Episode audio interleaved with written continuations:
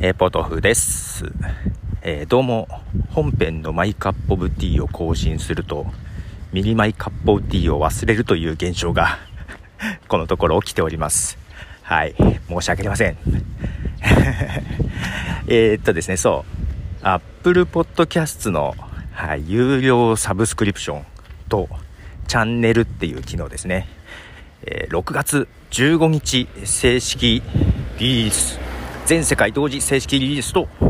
ニュース出てましたね。ようやく 6月15ということらしいですが。はい。で、私ちょっとね、機能的に思い違いをしているところがありまして、ちょっと分かったんですけども、えー、有料にね、設定できると、ね、いうことができるんですけども、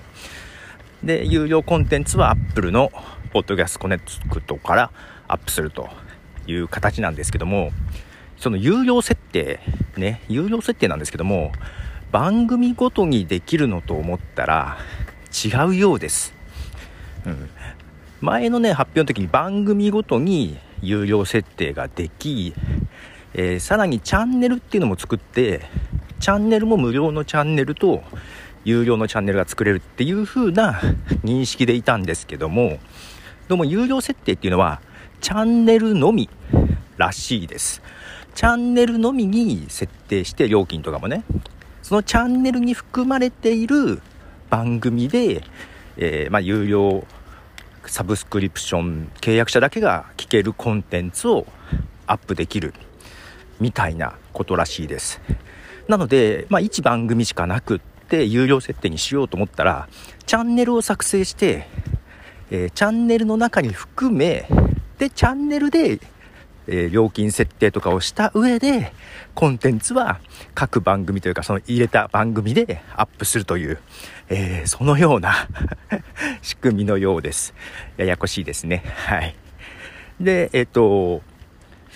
なので、でね、チャンネル名とか、チャンネルのカバーアートとかも決めなきゃいけないんだけど、その有料サブスクリプションのサブスクリプション名っていうのもね、必要のようで、で、それのプロモーション用の画像とかいるようで、結構ね、設定するとことかいろいろ面倒です。今ちょっと整えてはおりますが、えー、来週スタートということで、どうなることでしょうか。えー、当日、Apple Podcast 見てください。ボトムでした。じゃあね。